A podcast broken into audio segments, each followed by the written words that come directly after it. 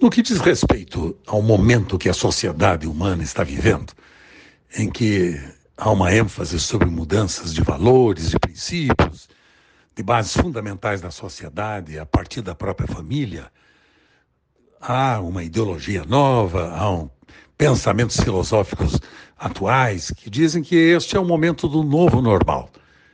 Mas eu estava pensando o seguinte, lendo um artigo poucos dias atrás, escrito segundo as perspectivas psicológicas e educacionais, que destacava o fato dos jovens estarem tão sedentos por limites, a ponto de chegar a pedir aos pais que lhes digam o que é que eles não podem fazer. Aquilo me impressionou, pois eu reconheci ali a realidade de muitas famílias hoje. Falta de correção, de imposição de limites aos filhos, mas não é só isso. Falta bem a negação, isto é, dizer não aos filhos sem que percebam, muitos pais estão falhando no que se refere ao amor aos filhos, uma vez que o afeto paterno precisa necessariamente ser acompanhado de disciplina.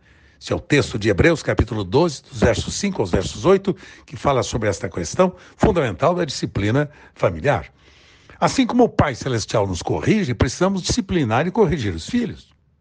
Ao contrário do que muitos podem pensar, eles se sentem amados, quando eles são corrigidos e são ensinados pelos pais. Isso é uma verdade. A correção os ensina a viver nos limites da verdade, da justiça, da santidade, da pureza, do amor e da retidão. Em resumo, a disciplina produz honra, pois filhos disciplinados honram os pais e honram a Deus.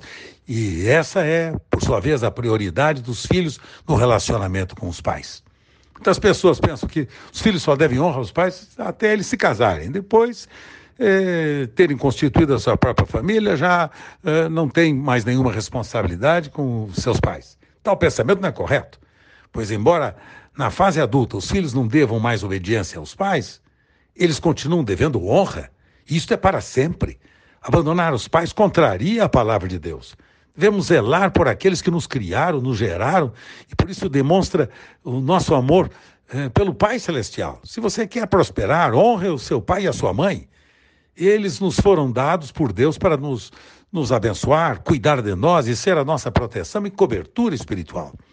Se queremos experimentar um relacionamento familiar produtivo, crescente, maduro, significativo, também precisamos pautá-lo em nossa relação com Deus. Da mesma maneira que temos um pai que nos ama e nos deu o que tinha de mais precioso, seu próprio filho, como pais devemos dar aos filhos aquilo que os tornará pessoas sadias e equilibradas.